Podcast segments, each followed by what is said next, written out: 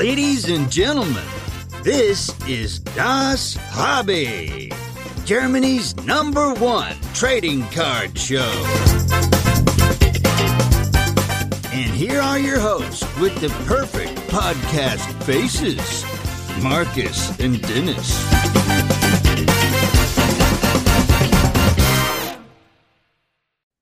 Achtung, Game Set Match. Willkommen zum schönsten Hobby-Podcast auf diesem. Planeten. Es ist Mittwoch und ich habe sehr, sehr lange geübt für diese Intro heute. Ich habe mein NFL Fantasy Weekend leider verloren. Mein NBA-Team arbeitet zusammen. Ich kann sagen, es ist das älteste NBA-Team, was ich je hatte in der Fantasy-Liga. Aber darauf, darum soll es heute nicht gehen, sondern um diese ganz besonderen Episode heute. Äh, und wieder mal eine Premiere auf jeden Fall beim Das Hobby Podcast. Mit mir ist natürlich wie immer der wunderbare und wunderschöne Dennis. Dennis, alles klar, wie geht's dir? Ja, hervorragend. Ich habe sofort eine Frage. Wer war dein erster Pick in der Fantasy-Liga? Curry. Welche, an welcher Stelle hast du gedraftet? Äh, jetzt muss ich lügen, sechs, glaube ich, oder fünf. Ja, ich bin zwölf. Ich bin gespannt. Okay. Gut, aber das äh, haben wir jetzt abgehandelt, das Thema. Wie du sagst, heute äh, besonderer Gast, besondere Sportart.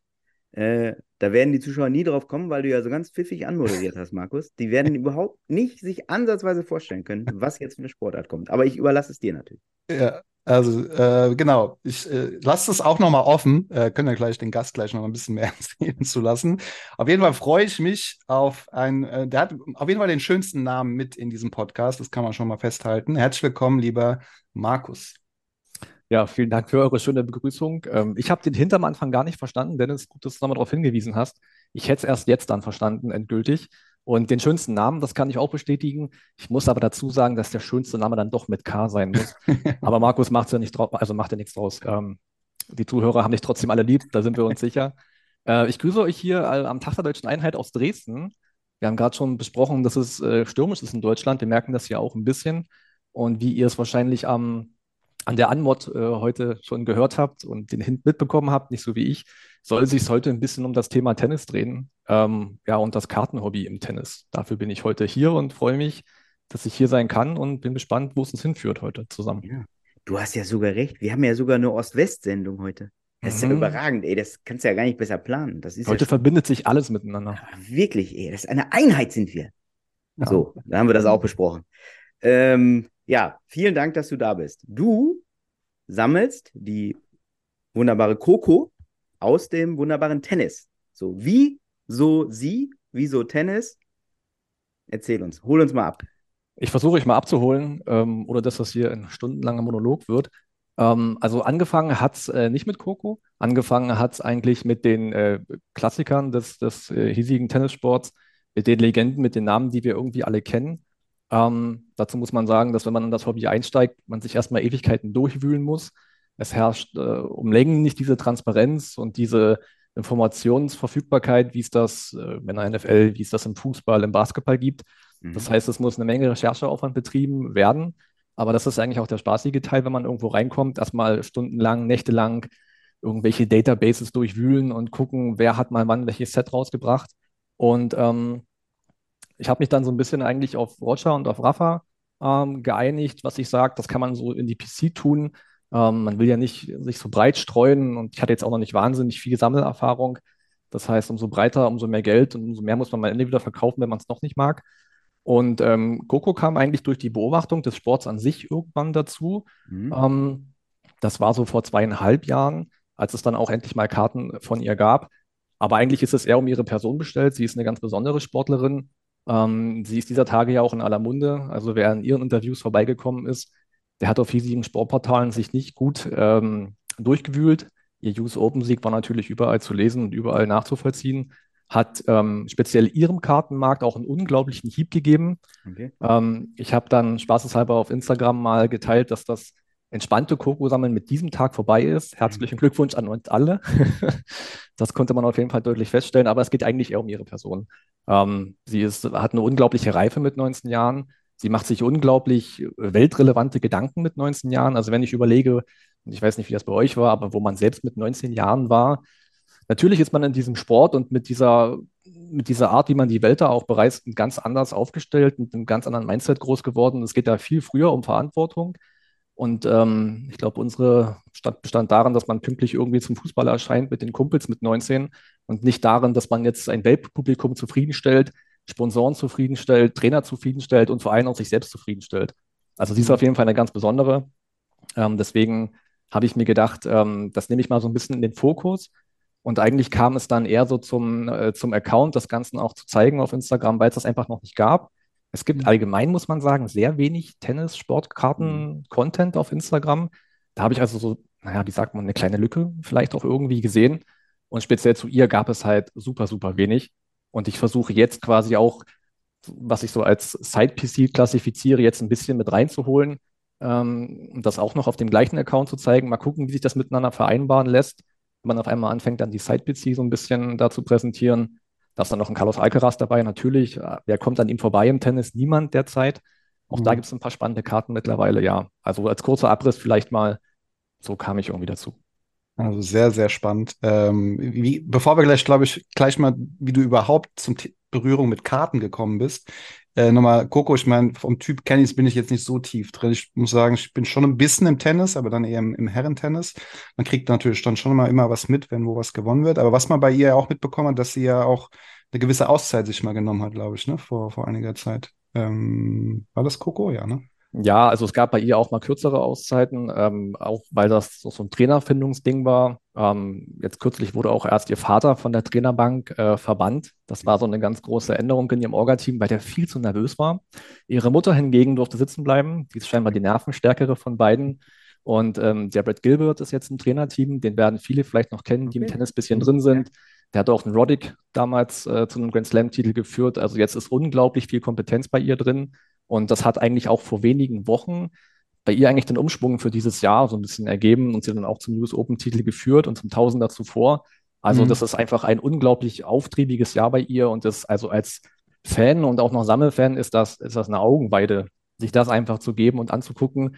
Ich habe vorhin noch, weil aktuell wird in Peking gespielt, ihr, ähm, ihr Viertelfinalmatch gesehen, waren drei Setter, ähm, über drei Stunden äh, unglaublich kraftraubend, unglaublich intensives Match, super Spannung. Also wer sagt, Damen-Tennis bietet nichts, Leute, ihr müsst auf jeden Fall genauer hinschauen. Mhm. Ja, voll. Also das, das äh, sehe ich genauso. Ähm, und aber äh, beschreib noch mal ganz kurz, also wie bist du auf sie gestoßen als, als Spielerin?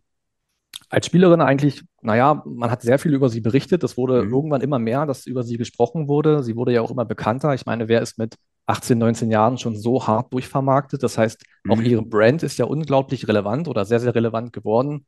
Also wenn man sieht, mit welchen äh, Sponsoren sie sich so schmückt und welche Corporations da schon gemacht wurden, ähm, da ist auch schon eine Menge Geld im Spiel und umso größer eine Brand natürlich ist, umso spannender die Person auch ist, das schlägt sich dann natürlich auch irgendwann so ein bisschen auf die Karten nieder. Und ja, eigentlich, wenn man die Jugend beobachtet und Jungspieler beobachtet, dann kann man an ihr eigentlich nicht vorbei, sie zu bestaunen und zu, zu beobachten.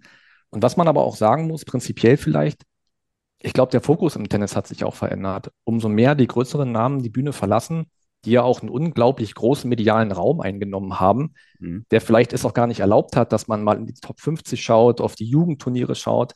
All den Platz haben wir eigentlich jetzt und die Medien sind ja über jeden neuen Shootingstar irgendwie extrem dankbar.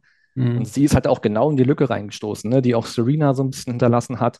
Das Timing war da auch einfach perfekt und so, ja, man kam einfach nicht um sie herum. Und als man so ihre ersten Interviews hörte und gesehen hat, wie geistreich die Person in den jungen Jahren schon ist, dann war man eigentlich, ja, ich will nicht sagen schockverliebt, weil das klingt ein bisschen weird, mhm. aber man war begeistert auf jeden Fall. Mhm. Aber guckst du dann dann auch regelmäßig da die Turniere, also im Fernsehen? Da gibt es ja, glaube ich, sogar eigene Sender, glaube ich, wo man das äh, fast jedes Turnier sehen kann. Oder? Ja, da sind wir auch schon ein bisschen vielleicht bei einer generellen, bei dem Kritikpunkt, warum Tennis in Deutschland nicht mehr größer wird. Also ich habe vorhin mal durchgezählt, weil ich mir dachte, dass das vielleicht hier relevant ist, aber tatsächlich habe ich gerade vier Abonnements laufen übers Jahr, um alles gucken zu können, was ich gucken möchte. Manches ist turnierbasiert, manches ist tourbasiert.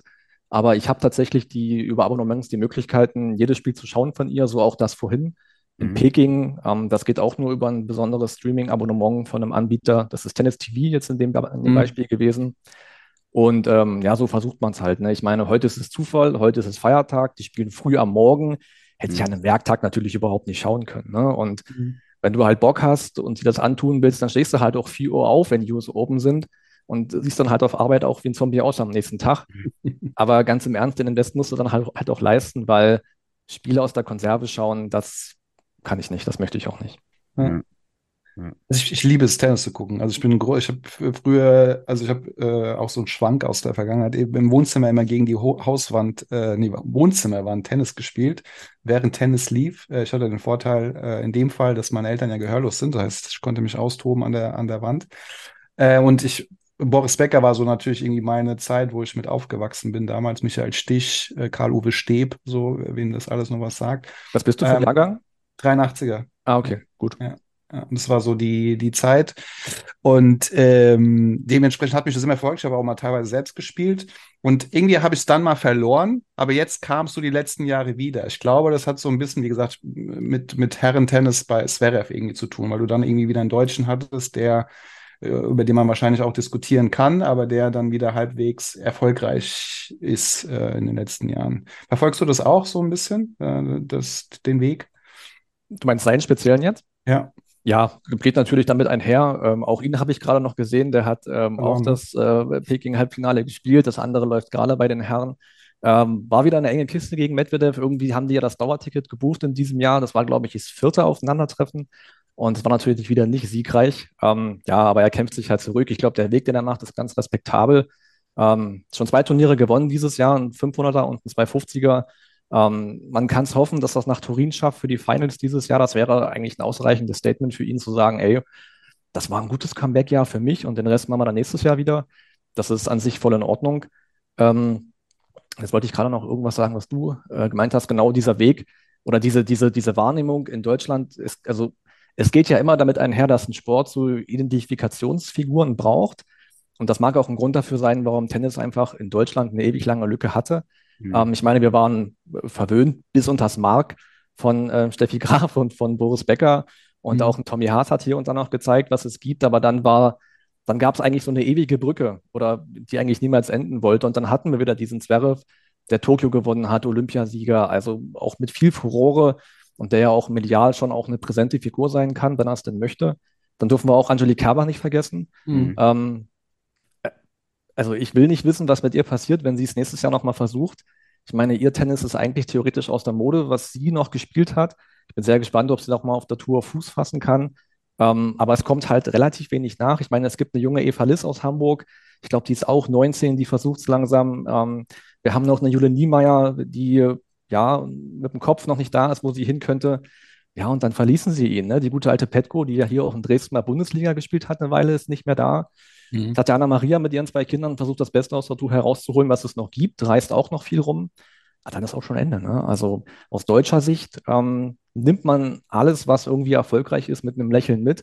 Man darf aber einfach nicht zu viel erwarten derzeit. Mhm. Das, das ist ja leider das Problem von allen Sportarten außer Fußball. So, das geht halt so. Äh, jetzt beim Basketball ist ja wieder eine ähnliche Situation. Oh, Weltmeister, Weltmeister. Zwei Wochen später ist schon wieder so, ja, gucken wir mal, was das so bringt. Und beim Tennis ist ja, ist ja so ähnlich, genau wie du sagst, wenn du keine Identifikationsfiguren hast, wenn du keine deutschen Stars hast. Und es ist halt komisch, dass, dass man nicht einfach jemanden aus einem anderen Land da nehmen kann und den abfeiert. Also, das, ich kann es nicht verstehen, aber machst du ja. Ja, also es ist ja, unterliegt ja eigentlich einem Zwang, ne? Oder was heißt, das ist ja eigentlich, es geht mit der Natur der Sache einher, gerade im Individualsport zu sagen, ja. ich bin ja nicht an irgendwelche Vereine gebunden oder an Verbände gebunden. Ich suche mir die Spieler, die ich irgendwie nicht nur auf dem Platz cool finde, sondern auch mal gucke, was die in der Pressekonferenz sagen und wie die sich vielleicht auch noch ja, außerhalb des Tennis verhalten und, und engagieren. Und da sehen wir ja zum Beispiel, dass die Jungen halt irgendwie schon relativ viel machen, mhm. sehr medial präsent sind und ähm, ja, ich meine, wer kommt an Schweiz vorbei, wer kommt im Tennis an Spanien vorbei. Ähm, an den USA vorbei, wahrscheinlich einfach niemand. Und das ist das Schöne beim Individualsport. Die Flagge spielt keine Rolle, mhm. die Herkunft auch nicht. Es geht darum, was die auf dem Platz lassen. Und ähm, das macht diesen Sport ja auch so besonders, diese, oder das ist auch das, was mich am Tennis so begeistert, einfach diese unglaubliche mentale Belastung gepaart mit der körperlichen und das über drei, vier, wenn es sein muss, mal fünf Stunden, wenn es sein muss, bis drei Uhr morgens. Ja. Ähm, das macht auch ein Andy Murray mit Mitte 30 noch mit, mit seiner künstlichen Hüfte. Das ist einfach bewundernswert. Und diese Kombination finde ich eigentlich sonst nirgends im Sport. Mhm. Ja, das stimmt. Das stimmt. Kommen wir mal so ein bisschen zu den Pappen, äh, Pappkartons. Äh, die, wann hast du denn so die, also du hast jetzt so erzählt, wie, was du für eine Sammlung hast, äh, grob. Ähm, wann hast du denn Berührungspunkte generell mit, mit Sammelkarten irgendwie gehabt? Äh, wann kam da der, war, war es direkt auch Tennis dann im Sammelkarten oder war es auch vielleicht auch erst was anderes? Also der Schwung kam eigentlich so vor dreieinhalb Jahren, jetzt haben wir Oktober, ja, das könnte ungefähr passen, aber eigentlich getrieben durch äh, dieses riesige TCG-Comeback mhm. ähm, dass man sich einfach äh, an sein äh, Hobby aus Kindertagen erinnerte. Aber ich habe gemerkt, dass ich da keine richtigen Anknüpfungspunkte mehr finde, habe das ein bisschen mitgemacht. War natürlich auch cool, mal wieder irgendeinen Booster aufzureißen. Hat dann wie gerochen wie früher. So nach Kiosk. Das war, also es waren Flashbacks, die man sonst einfach nicht mehr bekommen hat, äh, zurück in die gute alte Zeit der Grundschule. Ähm, aber wie gesagt, das war nicht zufriedenstellend. Ähm, und dann habe ich eigentlich durch Zufall mitbekommen, ähm, dass es dieses Pendant, wenn man es mal so bezeichnen darf, ja auch im Sport gibt und dass es da eigentlich global gesehen mindestens genauso groß ist, ähm, zumindest wenn man sich auf amerikanische Sportarten vielleicht konzentrieren möge. Und ähm, dann hat sich in der Recherche einfach ergeben, ey, guck mal hier, es gibt ja Tennis, und ey, guck mal hier, hier kennst du dich ja aus, hier kannst du Parallelen finden. Und ich glaube, der größte Vergleich zum TCG ist halt das reale Abbild einer Figur, die ist halt, also das reale Abbild von etwas. Das mhm. ist für mich der Hauptunterschied zum, zum TCG gewesen. Und ähm, ich habe mich riesig gefreut, dass es das gibt. Ich dachte, okay, jetzt kann ich diese Sammelleidenschaft, die man wahrscheinlich schon immer irgendwie in sich trug, aber es vielleicht nicht die Lebensphase dafür war, vielleicht auch das Geld einfach mal hier und da auch nicht da. Ähm, und Corona hat ja dem einen oder anderen auch ein bisschen Zeit verschafft. Ähm, dann konnte man natürlich richtig tief einsteigen und ähm, ja, dann war es eigentlich mehr oder weniger haltlos, ähm, was, wie gesagt, Recherche anging. Man musste sich ja komplett alles selbst erarbeiten. Wie gesagt, im Tennis gibt es nicht diese Content. Es gibt nicht diesen einen YouTuber, es gibt nicht diesen einen Instagrammer, der dir erzählt, wie das Game, das Kartengame, das Pappengame, äh, wie es du gerade eben so schön sagtest, wie das funktioniert. Du musst dir alles selber arbeiten, aber das ist allerdings auch relativ cool, weil du sofort auch ähm, sehr uninfluenzt an die ganze Sache rangehst. Du arbeitest ja alles selber. Ähm, du schaust nach, was es von Lieblingssportlern gibt. Und ähm, du wirst einerseits sehr oft sehr enttäuscht sein, weil es eine lange Lücke gibt, wo es keine Produkte gab. Mhm. Ähm, wir haben bis heute Top 10 Sportler, von denen es nicht eine einzige Sammelkarte gibt. Ähm, das ist in anderen Sportarten einfach undenkbar bei dem Erfolg oder bei der, bei dem Level, auf dem man sich im Sport befindet. Und mhm. so gräbt man sich halt durch. Ne? Ähm, ich bin mir sicher, dass ich immer noch nicht alle Rafa und Roger-Karten kenne. Ich entdecke jede zweite Woche noch mal eine neue und halte es für unmöglich, wie ich die übersehen haben konnte. Aber es gibt sie tatsächlich noch. Und da meine ich nicht mal den hochpreisigen Bereich, ähm, den es ja bei den Goats auf jeden Fall schon auch hart angenommen hat. Also da einzusteigen macht auch wirtschaftlich gesehen wahrscheinlich keinen Sinn, es sei denn, man hat die Ressourcen dafür, dann natürlich klar. Ähm, ja, und so wächst man halt einfach ein bisschen rein und man recherchiert sich durch, man entdeckt Kartenstile, die einem gefallen, man entdeckt auch die Unterschiede zwischen den verschiedenen Herstellern. Ich meine, alles hat irgendwie angefangen mit NetPro, mhm. die ja für dieses Fotodesign stehen. Ähm, also da werden reale Spielfotos abgedruckt. Ähm, da gibt es keine fan fancy Hintergründe. Da gibt es keine nummerierten. Da gibt es mal On-Card-Autogramme. Das war irgendwie noch eine ganz andere Welt verglichen mit dem, was passiert, wenn man heute eine XY Chrome äh, Kiste aufmacht und enttäuscht ist, wenn dann nur ein Spieler unterschrieben hat, der gefühlt nur auf der Bank sitzt im Fußball. Ne? Äh, du hast jetzt gerade schon NetPro gesagt. Wer sind die anderen Marken, die, die wichtig sind, wenn man Tennis Also macht? NetPro hat 1991 angefangen. Ähm, da findet man so auch die Becker-Rookie-Karten. Da findet man auch noch eine inoffizielle Steffi Graf-Rookie-Karte. Da findet man die McEnroes, äh, die Wielanders, die Edbergs. Ähm, das ist so diese ganze Ära, sag ich mal. Mhm. Dann haben die auch wieder Ewigkeiten Pause gemacht. Ähm, und haben dann 2003 weitergemacht. Das ist dieses richtig bekannte Premier Edition Fotoset ähm, wo dann der Roger die Rookie-Karte hat, der Rafa, ähm, die Serena und die Venus, da sind eigentlich alle drin. Auch ein Roddick ist damit bei, auch ein Tommy Haas ist damit bei, der hat mhm. auch seine erste Karte bekommen. Das war so ein Meilenstein. Und dann haben die sich ein bisschen durchgeschlängelt, haben hier und da links und rechts noch was released. Ähm, wurde dann aber immer weniger, ähm, was mit äh, Money Management zusammenhing. Das hat man dann so ein bisschen sich erlesen können, dass NetPro einfach nicht ähm, schnell genug gewachsen ist, um Lizenzgebühren stemmen zu können, die es damals dann scheinbar auch schon in einem Maße gegeben hat, dass die sehr relevant waren, obwohl Tennis ja noch nicht so hart durchvermarktet war, wie es heute der Fall ist. Und dann äh, gab es noch Ace Authentic, die sind auf den Markt gekommen. Äh, das muss so, ja, auch so 2008 gewesen sein. Die haben die Rookie-Karte vom Djokovic Die ist 2008 erschienen, die Cent nee, 2006, Entschuldigung, die Center Court Stars Karte von ihm. Und ähm, die haben das Game ein bisschen in der Richtung verändert, Ace Authentic, dass die halt in die Moderne gegangen sind. Das heißt, es war nicht alles fotobasiert. Ähm, es gab Jerseys, also Patches, es gab Nummerierungen, ähm, es gab unglaublich viele Sticker-Autogramme. Das heißt, wer heute bei eBay Rafael Nadal Trading Card Autograph eingibt, wird mit höchster Wahrscheinlichkeit Ace Authentic Autogramme finden. Okay. Mhm. Ähm, die hatten aber auch Financial Struggle irgendwann und haben 2015, 2016 an Leaf verkauft. Mhm. mhm. Dann gab es noch so eine äh, Cooperative Sets, so über ein Jahr. Da stand dann Ace Authentic und Leaf drauf. Und seit 2017 dann hatte dann äh, Leaf die Lizenzen dafür und haben das dann noch ein bisschen lieblos geprintet, wie Leaf halt so ist.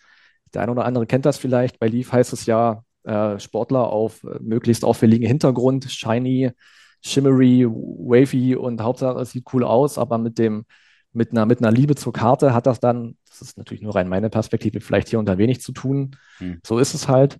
Und ähm, NetPro hat nochmal ein Comeback gemacht äh, mit dem ja, Markteintritt von Carlos Alcaraz. Vor zwei Jahren im August wurden seine Karten ähm, exklusiv produziert. Äh, nicht jetzt in irgendwelchen Boostern, das waren einfach Exclusive Releases, die waren kaufbar auf deren Website. Wir haben uns alle auf den Arsch gesetzt, als wir die Preise gesehen haben. Also, mhm. da, wer da dabei sein wollte, ähm, da gingen die Autographs so ab 600 Dollar aufwärts los. Okay. Ähm, und die Print Quality war jetzt nicht, dass man sagt, das war ein perfektes Ergebnis.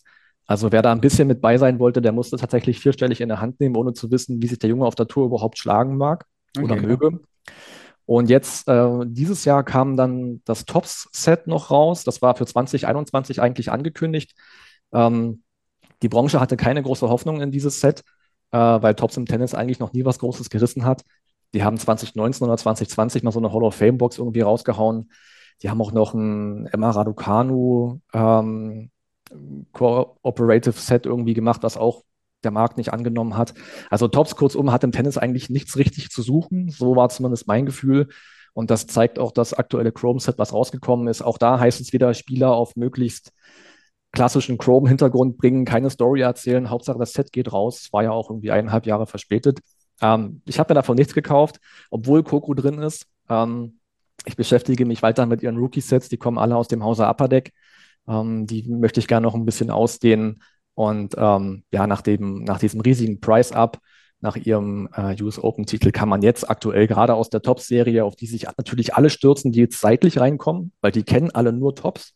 Mhm. Und das dahinter und das davor und das links und rechts aus Multisportprodukten kennen die alles gar nicht. Mhm. Die Preise sind to the moon, das macht aktuell überhaupt keinen Sinn. Und wie gesagt, ich habe, was Tennis angeht, für Tops auch keine großen Sympathien übrig. Ja, also erstmal vielen Dank für den umfangreichen Einblick. Also wie du schon sagst, es ist super kompliziert, finde ich, auch bei Tennis irgendwie reinzusteigen. Und eben, da gibt es einfach auch, auch ein paar Companies, die man vorher nicht so kannte, ähm, die die meisten so auf dem Schirm haben, die sonst im Sammeln. Ich habe tatsächlich mir so ein Ding geholt, äh, so eine äh, ein paar sind auch noch im Shop. Äh, ich glaube, die gingen mal für 129 Euro raus äh, pro Box. Da geht nicht viel. Also das Problem ist einfach, dass da einfach Spieler, wenn du die aufmachst, drin sind, die erstens Hall of Famer, wenn überhaupt, von früher irgendwie dabei sind. Und äh, die meisten kennt man einfach auch nicht so in, in dem Set. Ich glaube, diese anderen, die meisten sind dann mit einer anderen Erwartungshaltung irgendwie rein, die nicht in die Checkliste reingeguckt haben und haben gedacht, oh, neues Tennis-Set, da könnte ja mal so ein Zverev drin sein, vor dem es übrigens, glaube ich, keine Karte immer noch gibt, wenn ich, stimmt das? Ich könnte sie aus dem Schrank holen. Es gibt äh, eine einzige aus dem Sports oh. Illustrator Magazin. Also es gibt eine SI4 Kids Karte von ihm. Das ist tatsächlich die einzige, die ich kenne. Von seinem Bruder gibt es ein paar mehr. Okay. Krass, okay. Wie, wie läuft das denn überhaupt, was die Deals da angeht? Du hast jetzt gerade schon mal ein zwei, die, ein, zwei Mal die Finanzen abgesprochen. Macht, macht man einen Deal mit der Tour? Macht, muss man individuelle Deals mit jedem Spieler machen? Wie, wie läuft das ab? Also da hat man keine hundertprozentige Sicherheit, wie das so läuft, was man früher also was früher gelaufen ist, früher waren das verbandsbasierte mhm. ähm, Deals. Das sieht man auch auf alten Karten noch, da steht WTA mit drauf, da steht ATP mit drauf, da weiß man, okay, das wurde halt irgendwie ähm, als Verband für die Spieler und Spielerinnen geklärt. Ähm, heute muss das anders sein, heute muss das eigentlich individuell ablaufen. Und es wird auch ein Grund dafür sein, warum einfach auch viele Spieler nicht mehr drin sind und warum auch NetPro sagt, ähm, die kann man übrigens auch auf Instagram anschreiben und kann die mal fragen, habe ich gemacht, was bei denen los ist. Mhm. Und ähm, nachdem die Alcaraz rausgehauen haben, dachten natürlich alle, geil, NetPro ist zurück, nächstes Jahr, großes Set, bitte macht wieder was, wir lieben euch.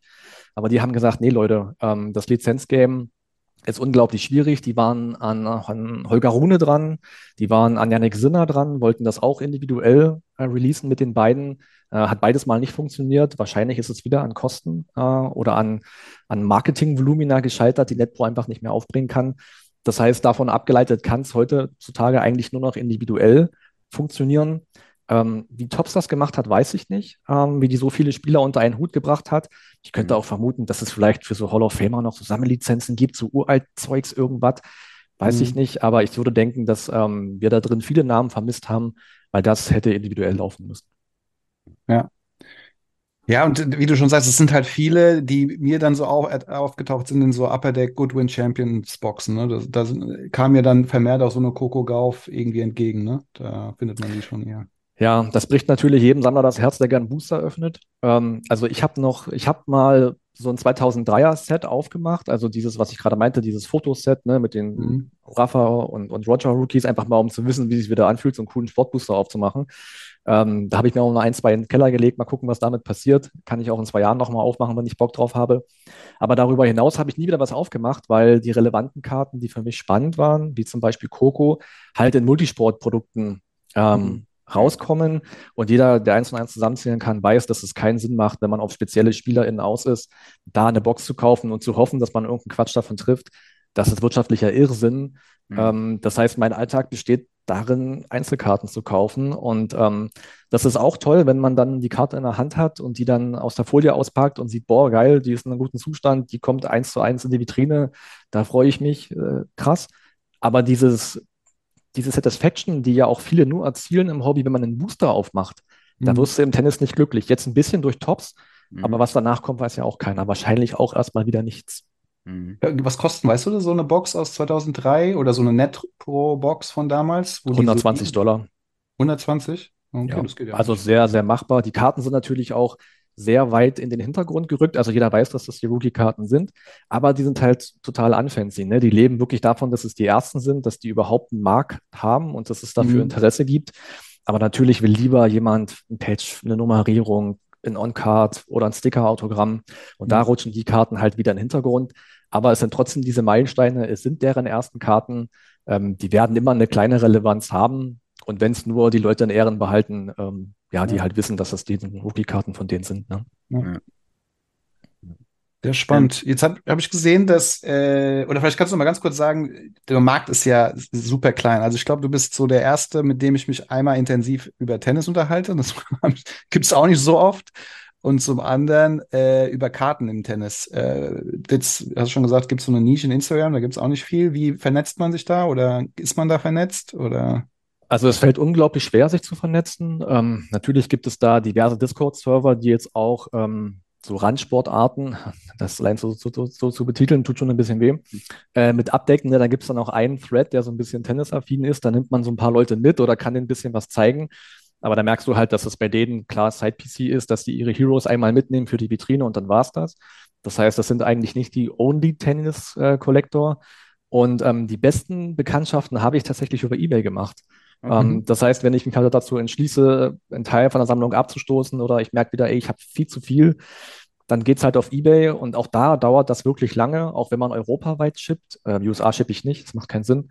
Ähm, da lernt man dann mal Leute kennen. Da gibt es einen aus Portugal, mit dem tauscht man sich mal aus. Äh, es, gibt auch zu, es gab auch einen Kanadier, der hat die äh, weltweit größte äh, Roger Federer Autogrammkartensammlung, also nicht Sportkarten per se, sondern Autogrammkartensammlung, auch ein Enthusiast vom Herren, mit dem hat man sich ein bisschen angefreundet. Ähm, und dann waren auch mal zwei, drei aus Deutschland dabei, die so überlegt haben, ob sie jetzt gerne Tennis sammeln würden und natürlich auch bei den ganz großen Leuten angefangen haben. Mhm. Aber meiner Beobachtung nach würde ich sagen, die sind eher nicht dabei geblieben, weil es dann vielleicht doch zu mühselig ist, äh, vielleicht auch ein bisschen zu langweilig ist, weil sie halt wissen, okay, im nächsten halben Jahr kommt kein Set, ich kann nichts aufmachen, mhm. ich muss mich da auf Ebay durchschlängeln und da reicht dann vielleicht doch die Passion nicht. Also diese, diese, diese, diese Tenniswelt in Deutschland im Kartengame ist echt, ist echt dünn geworden. Und ähm, das ist übrigens auch ein Grund, warum ich hier bin. Natürlich kann ich hier auch schamlos das zum Eigennutzen machen. Und ähm, jeder, der das hört und Tenniskarten affin ist, der muss sich auf jeden Fall melden. Wir müssen da irgendwie mal ein Grüppchen bilden ja. und uns einfach mal zusammenfinden und mal einen netten Plausch machen. Ähm, ja. Da kann man natürlich eure Plattform, die ihr hier bietet, super für nutzen, damit man da auch die Leute ein bisschen miteinander connecten kann, die dann auch eine ähnliche Passion verfolgen. Ja, Ja. Ich glaube, Ja. da steckt auch ein Riesenpotenzial drin, also ehrlich Ja, gesagt. Ich meine, Weil Tennis ist ja in Deutschland schon gesetzt irgendwie. Also die Historie ist da. Es gibt, jeder hat eine, eine Story aus seinem eigenen Leben zum Tennis eigentlich. Also irgend Basketball ist nicht jedem über den Weg gelaufen, aber Tennis eigentlich schon. hm. Ja. So, also, ja, Ja. das ist. Äh, Markus, kümmerst du dich da mal drum? Also der Ja, andere das macht der Markus. Ja. Genau, also wir verlinken ja unten auch in der Beschreibung alle deine, deine Kanäle auf Instagram äh, vor allen Dingen, ähm, dass man da mit dir Kontakt aufnehmen kann. Weißt du, wie viel Coco Gauff-Karten es gibt insgesamt? Hast du da einen Überblick? Also ich könnte es auf einen Schlag rausfinden. Ähm, es gibt aber dadurch, dass es schon äh, in zwei Multisportarten drinne waren, äh, Multisportprodukten drinne war und Apadex sich sehr viele Mühe um Variationen und äh, Image Mhm. Variations gibt. Ich würde mal sagen 40 oder sowas in dem Dreh Mhm. vielleicht, also 40 verschiedene. Ähm, da sind aber dann Varianten schon mit bei. Also es sind gar nicht so wahnsinnig viele. Es lässt sich eigentlich gut wegsammeln, wenn man das mal Ja. so lieblos äh, dahin sagen kann und daher sagen darf. Und ich muss auch sagen, dass das unglaublich viel Spaß macht, weil du siehst auch einen leeren Pop-Report. So, du fängst quasi mit einem Markt zusammen bei Null an und kannst einfach mal versuchen, was du davon abbilden kannst. Also ohne mich zu weit aus dem Fenster zu lehnen, ich habe bestimmt die größte Sammlung von ihr in Europa hier rumstehen. Und äh, ich fülle den Pop-Report mittlerweile auch schon ganz gut. Und das macht natürlich Spaß, weil du Mhm. halt so ein bisschen, da muss man ja auch nicht drum herum, drum herum reden, das ist so ein bisschen wie so ein Vorreitertum. Ne? Du bist Early Adopter, du warst dabei, du hast gesehen, die kann was. Und du fängst einfach mal an zu sammeln und guckst dann, was bei rauskommt. Ähm, das war bei Alcaraz ein anderes Ding, weil der war schon erfolgreich, als die ersten Karten kamen. Bei ihr Mhm. war es ein bisschen andersrum. Deswegen macht das so viel Spaß. Und deswegen macht es auch Spaß, das irgendwie auf Instagram zu teilen. Und da schließt sich auch der Kreis zurück zum Thema, wer sammelt gerade und wer sammelt gerade nicht. Auch da sind die meisten Follower, es sind gar nicht so viele, weil das, wie gesagt, eine Nische ist. Es ist alles Amerika. Ähm, Mhm. Also deutsche Follower sind da kaum dabei. Und wenn, dann sind das wahrscheinlich bekannt über drei Ecken oder die einem mal in einem Discord-Server irgendwo haben rumschlawenzeln sehen. Aber deswegen ist der Content auch auf Englisch, weil das ist die einzige Möglichkeit, da so eine Mini-Reichweite vielleicht zu generieren, die auch keine große Relevanz haben soll, aber diesen Austausch halt ein bisschen fördern könnte. Mhm. Mhm. Und ähm, du lässt deine Karten schon graden gerne, ne? Das, Ja, genau. Also das macht halt einfach Sinn. Ähm, als zum einen zur Präsentation. Ähm, ich habe hier noch so ein Vitrinenprojekt vor mir. mal gucken, das werde ich wohl nächstes Jahr mal angehen, wenn dann auch die Returns da sind. Ich werde mich auch bei Markus mal reinsneaken in eine andere äh, Submission, die bald starten wird. Äh, einfach auch mal so ein bisschen, um die Erfahrung hier bei dem Submitter-Services noch ein bisschen zu erweitern. Mittlerweile gibt es ja einige in Deutschland zum Glück. Ähm, aber Grading ist auf jeden Fall ein Thema. Ähm, denn ganz im Ernst, also wenn ich da irgendwie 700 Dollar für ein Alcaraz-Autogramm ausgebe, dann muss das einfach ins Lab. Das macht halt sonst auch irgendwie keinen Sinn. Ähm, zum Schutz nicht, zum Werterhalt nicht, vielleicht auch für den Wertezuwachs, in Klammern, den es natürlich schon gibt. Es muss einfach so sein. Ähm, ja, es gibt eigentlich keinen Weg dran vorbei. Ja, du, ich glaube, die alle, die auf deinem Profil zu sehen sind, glaube ich, auch alle gegradet, ne? Alle du. Tatsächlich nicht. Also ich habe Okay. das extra nicht gemacht. Ähm, man muss dazu sagen, die Seite ist im Umbruch. Also Okay. ich, äh, das war so ein Projekt, so nach dem Motto, ey, ich wollte mir sowieso mal Photoshop beibringen und ich habe keinen Bock, nur die Foto, nur, nur die Karte irgendwie hinzulegen auf eine Matte, also nichts an Leute, die das so machen, Mhm. und das abzufotografieren. Lass mal gucken, ob ich so ein paar Basic Photoshop-Skills mir aneignen kann. Naja, man sieht die Evolution. Ähm, es wird jetzt langsam erwachsen. Und ähm, ich habe tatsächlich sehr viele Einzelkarten auch. Ähm, und man sieht dann auch, dass Karten dann bei PSA gelandet sind und wieder zurückkommen. Also man kann dann sogar auch nachvollziehen, was aus den Karten so ein bisschen geworden ist. Und ähm, ich will das auch nicht so in einen Graded-Only-Content irgendwie umwandeln, weil dafür macht das Kartensammeln auch viel Spaß, auch wenn die nicht in den Slab kommen. Und es gehen auch nicht alle rüber zu PSA. Denn im Einzelkarten-Business, immer ganz ehrlich, du weißt nie, was du bekommst. Das Foto sieht toll aus bei eBay, bei wo auch immer. Und dann Mhm. kommt sie an und du bist vielleicht enttäuscht. Das heißt, viele davon gehen auch einfach nur in eine Vitrine und dann kann ich mich auch an denen erfreuen. Ist ja auch schön. Auf jeden Fall. Auf jeden Fall. Sehr gut. Markus, du, du äh, hast, genau, du hast auch Tennisprojekte, äh, Projekte, Produkte im Shop äh, bei dir, ne? Hast du Ja, auch schon genau, mal, aber das ist- ähm, Breaks gemacht? Wir hatten mal probiert, diese, diese Tops-Box aufzumachen, äh, weil die Leute haben sich wirklich gefreut, so, oh, endlich mal wieder eine Tennisbox. Aber dann haben halt, kam halt so die Checkliste raus und ich glaube, ich habe jetzt hier noch sechs Boxen liegen. Da gab es eine Hobby-Version und eine Light-Version von der Box. Ähm, die mache ich inzwischen selber auf so und freue mich, wenn da mal so ein Pete Sampras, äh, den man dann kennt, drinne auftaucht äh, oder eine äh, Martina Navratilova. Mhm. Die, äh, die kennt man dann halt schon. Ähm, und es ist halt ein Autogramm in so einer Hobbybox drinne, aber das ist, wie gesagt, wenn du die Checkliste aufmachst, das sind leider nicht die aktuellen Mhm. Spieler, wo, wo man sich vielleicht ähm, gedacht hat. Deswegen, sollte man vielleicht mal einfach so eine alte Box äh, sich bestellen und vielleicht dazu mal einen gemeinsamen Break äh, starten. Das könnte, glaube ich, ein bisschen mehr Spaß machen. Deswegen hatte ich gerade mal nach dem Preis gefragt. Aber die kriegt man, glaube ich, auch relativ. Ich hatte mal irgendwann, glaube ich, bei eBay geguckt. Die kriegt, kriegt man, glaube ich, ganz gut. Ne? Also das wäre auf jeden Fall eher so ein, ähm, so ein, so ein gefühlsmäßiger Break. Ne? Das Mhm. ist jetzt nicht, du kannst hier die Banger ziehen und du hast übermorgen Rente. Ich weiß gar nicht, wie jetzt dieser Begriff eingeschlichen hat. Also, das kam irgendwie so über uns, ich weiß es gar nicht. Ähm, das ist wirklich eher so ein Oldschooler-Break eigentlich. Also, wenn man, wenn man Leute hat, äh, wo man wissen, die fühlen das und die erkennen sogar ein Foto wieder, weil teilweise erkennt man es wirklich wieder, ähm, weil man ungefähr weiß, ey, in welchem Jahr Roger das Outfit, na, das könnte dieses Jahr gewesen sein, das war Sandplatz-Outfit. Also, gerade Enthusiasten haben da unglaubliche Freude dran, weil das halt so fotorealistisch ist und man sofort auch Flashbacks hat. Ähm, als man damals auf Eurosport um 3 Uhr in der Nacht geguckt hat, wer die US Open gewinnt. Mhm. Also da kann man auf jeden Fall Spaß bei haben, aber es ist wirklich eher so ein Liebhaber-Opening. Das, das Mhm. könnte es auf jeden Fall werden, so ein stimmungsvolles vielleicht. ja, Mhm. kann man einen Angriff nehmen. Hab, Aber das wäre doch, das ist, finde ich, ein ganz schönes äh, Konzept übrigens, Markus, für so einen Break, dass man dann mal richtig so, ja, so eine Oldschool-Runde irgendwie macht. Also mit, mit Boxen, wo es überhaupt nicht um die Kohle geht, wo man dann einfach nur sich gegenseitig Geschichten erzählen kann von damals. ja. Das ist doch, Haben wir im Basketball auch schon mal gemacht. So ein, zwei Boxen, Ja. die einfach äh, so alte, wo einfach auch so alte Stars mit drin sind, die absolut keinen großen Wert haben, Mhm. aber einfach geil sind, irgendwie mal den ein oder anderen Clyde Drexler aus einer Box zu sehen, Detlef Schrempf aus einer Box zu ziehen, wo, wo dann der ein oder andere noch was zu erzählen hat. Und das ist Ja. auf jeden Fall ganz cool. Hast du deine Match auch mal live gesehen, Markus? Also so ein Tennis, weil das wäre, ich glaube, du warst in Hamburg, Dennis, ne? Letztens mal auf, auf einem Turnier oder wolltest hingehen? ja, ich war da. Ja. Warst du Genau. dieses Jahr dort, Dennis? Ja, ich glaube, ja. Wann war Ah, das? okay. War das im Frühjahr irgendwann? Nee, das ist immer im Sommer. Nee, dann, nee, nee, nee, dann habe ich es nicht Das gesehen. ist im Juni immer. Ich war letztes Jahr in Hamburg am Roten Baum. Ja, Ähm, ist ein super schönes Turnier. Also wer sich Ja. vielleicht mal fragt, äh, wo man denn in Deutschland Tennis sehen kann, dann ist Hamburg, also für die Herren ist Hamburg eine geile Adresse, Roten Ja. Baum. Äh, eine unglaublich historische Tennisadresse auch in Deutschland.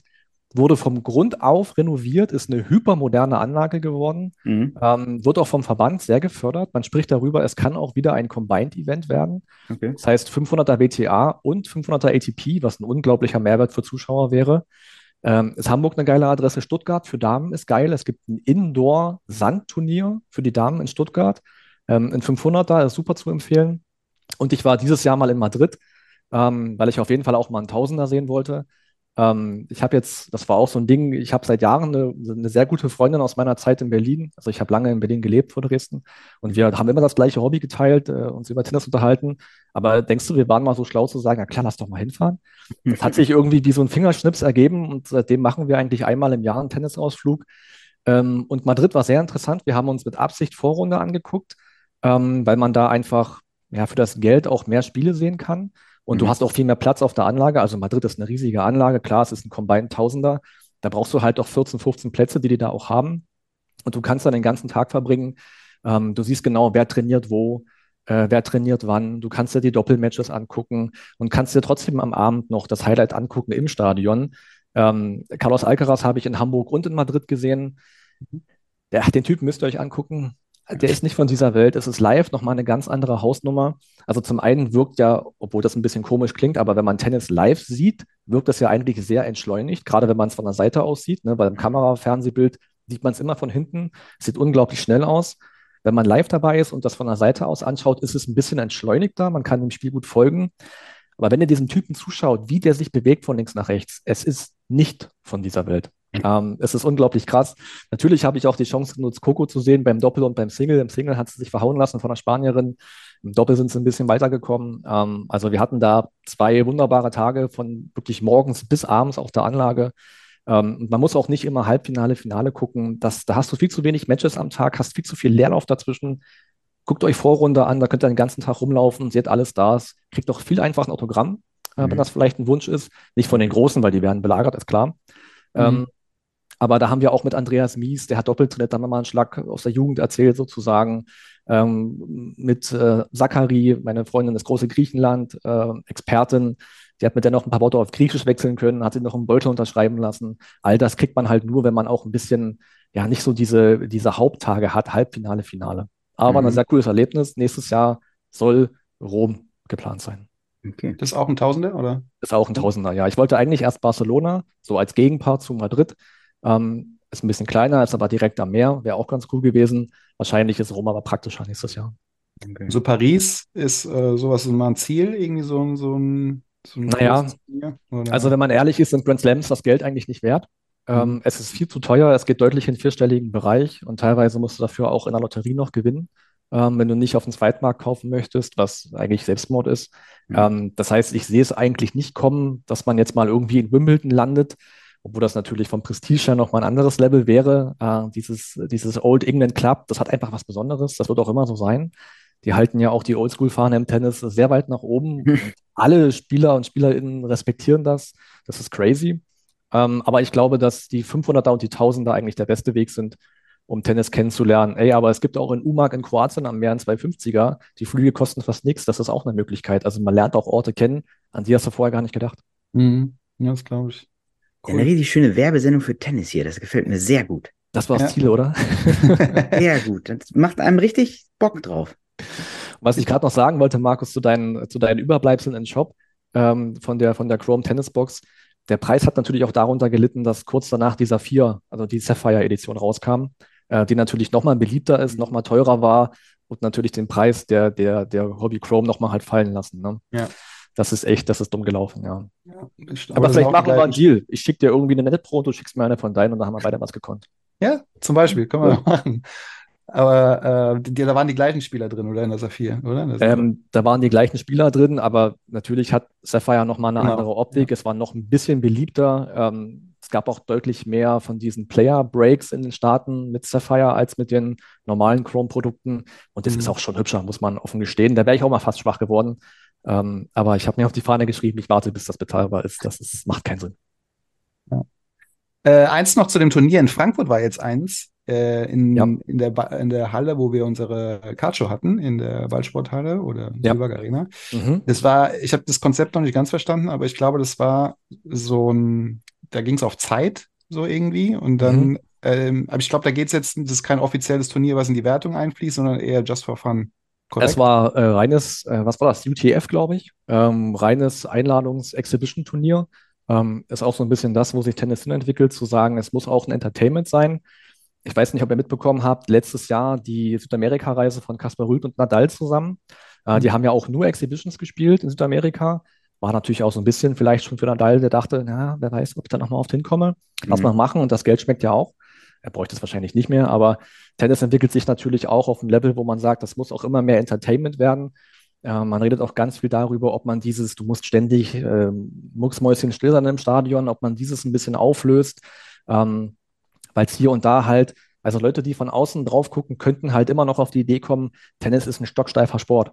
Mhm. Ähm, und das ist es ja eigentlich nicht. Man muss nur versuchen, dieses Bild ein bisschen neu zu transportieren. Und so Exhibition-Shows, wie es in äh, Frankfurt der Fall war, die bringen natürlich auch den Leuten Tennis über den Spaß bei. Ne? Da geht es halt nur um den geilsten Shot, um den besten Trickshot, um, was weiß ich, wir spielen Chinesisch rum, was man aus dem Tischtennis kennt, irgendwas, was den Leuten Spaß macht. Das war, glaube ich, nicht ausverkauft. Ne? Da muss man halt noch ein bisschen hinterherdrücken. Und die ganz großen Namen waren auch nicht dabei.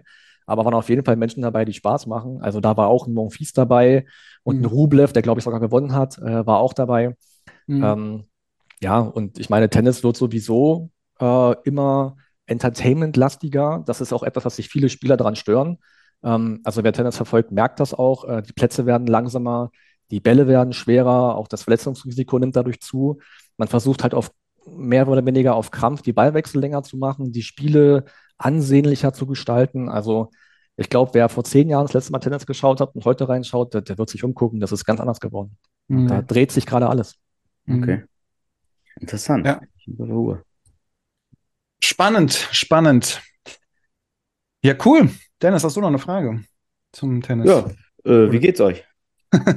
nee, äh, Schlauer als vorher. Also, ich fand's richtig, ich fand's auch richtig interessant, deswegen, äh, ich habe auch viel zugehört und ja auch meine Notizen gemacht, sehr vorbildlich natürlich.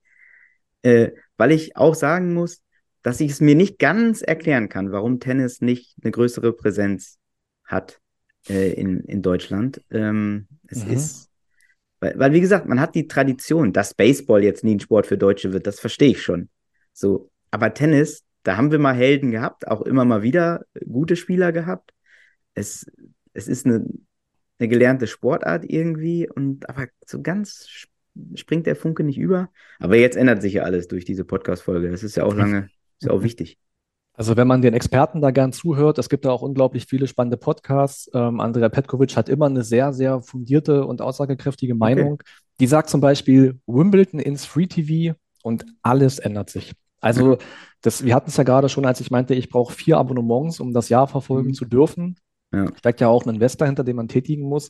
Die Zugänglichkeit. Du versperrst den Leuten einfach den Zugang zu dieser wunderbaren Sportart. Mhm. Ähm, drei Grand Slams, mittlerweile nur noch, nur noch zwei Grand Slams seit diesem Jahr. Gibt es dann auch auf Eurosport. Mhm. Ähm, kostenlos äh, zu schauen. Die US Open ist jetzt zu Sport Deutschland TV hinter eine Paywall gerutscht. Mhm. Äh, da haben wir uns alle erschrocken. Kostet auch ein 20 fürs Turnier, musst du auch wollen. Ähm, aber da musst du dich halt auch darauf verlassen, dass Boris einen guten Tag hat. Ähm, und dann kannst du das auch halbwegs genießen. Ne? Aber mhm. Wenn du den Leuten den Zugang zum Sport versperrst, dann wird das sich nicht besser entwickeln. Das klappt ein bisschen über Social Media. Ähm, okay. Da gibt es ja auch große Kanäle, auch in Zverev hat viele Follower. Ähm, da nimmt das auch eine gewisse Breite an und ähm, das ist ja auch gerade so ein bisschen so ein Glamour-Pärchen äh, mit der Frau Tomala zusammen. Ähm, also es schafft auch hier und da eine andere Wahrnehmung, aber es ist jetzt kein Kanal, über den man wachsen kann. Und im Sport ist das Fernsehen halt noch relativ mhm. dominant. Ähm, das kann man ja auch eins zu eins im Stream verfolgen, aber es muss halt bezahlbar sein, Leute. Es mhm. muss bezahlbar sein. Ja. Cool. Früher war das auf ARD, ZDF, oder? Die, die Turniere waren, ja. damals war das im freien Fernsehen so. Tennis konntest du immer gucken. Überall. Ja. Skandal. Naja. Skandal. Da ist direkt mein nächster Anruf jetzt gleich hier bei den Öffentlich-Rechtlichen. Ne? Nächster Feiertag. Und ja. Feiertag, ja. Und die haben sich ja auch sehr daran aufgehangen, wenn ich das noch sagen darf. Ja, klar, sorry. Einmal wurde ja nachgekauft, ich weiß nicht, ob es ARD oder ZDF war, als äh, Angelique Kerber ihren Grand Slam-Titel gewonnen hat, haben mhm. die ja nur das Finale eingekauft, ähm, so auf ganz spontan und waren natürlich von den Einschaltquoten überhaupt nicht begeistert.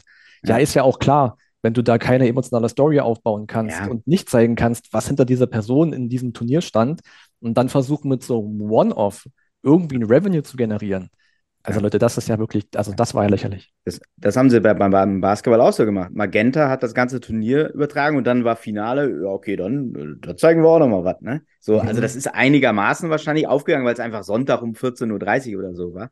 Aber ja, das ist einfach leider, ich verstehe das auch nicht. Also, du kannst es genau, du musst ja eine Sendung aufbauen, du musst den Zuschauer dahin führen, du musst Trailer machen. Das ist einfach so.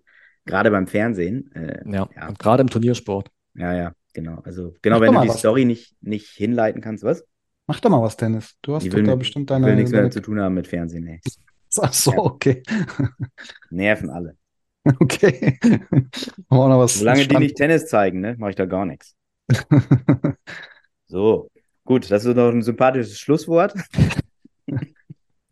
so, ich würde sagen, Markus, du, du hast die, also ihr habt die letzten Worte, Markus. Ja, ich würde den letzten Worte dem, dem unserem Gast lassen. Äh, ich würde mich nochmal kurz bedanken, Markus, äh, für, für den, den Einblick, äh, den tiefen Einblick in den Bereich Tennis, aber auch vor allen Dingen ins Kartengame äh, im Tennis. Ähm, und äh, ja, ich denke, wir bleiben in Kontakt und alle, die Fragen haben oder können sich sicherlich an dich äh, auch wenden. Ähm, Instagram, wie gesagt, hauen wir unten rein. Ähm, ja, und sonst vielen Dank und die letzten Worte gehören dir dann, Markus. Ich danke auf jeden Fall euch beiden für die Einladung. Es macht immer Spaß, über Sport zu quatschen. Also das fühlt sich halt so ein bisschen an wie mit einem Bierchen in einer Kneipe sitzen und einfach mal über die guten alten Zeiten reden. Ähm, ich denke, das macht einen Podcast auch für Leute sehr, sehr interessant, wenn man einfach hier ins Schnacken gerät und guckt, wo es hingeht. Wenn jetzt Leute Bock haben und sich doch mal angucken wollen, was die Tenniswelt so im Sammelkartenmarktbereich bietet und Fragen haben, ähm, ihr habt es gehört, ihr könnt mich immer irgendwie ansprechen. Ich kann euch da helfen. Ähm, ich will euch nicht den Rechercheaufwand abnehmen. Ihr könnt das schon selber machen, da musste ich auch durch. Aber hier und da gibt es auf jeden Fall noch Tipps, die Abkürzungen sein können. Und die gebe ich jedem gerne. Ähm, am Ende geht es um Sport, Leute, und den wollen wir alle genießen. Ähm, ja, vielen Dank für eure Zeit und ähm, schönen Tag der Deutschen Einheit noch. Auf Wiedersehen.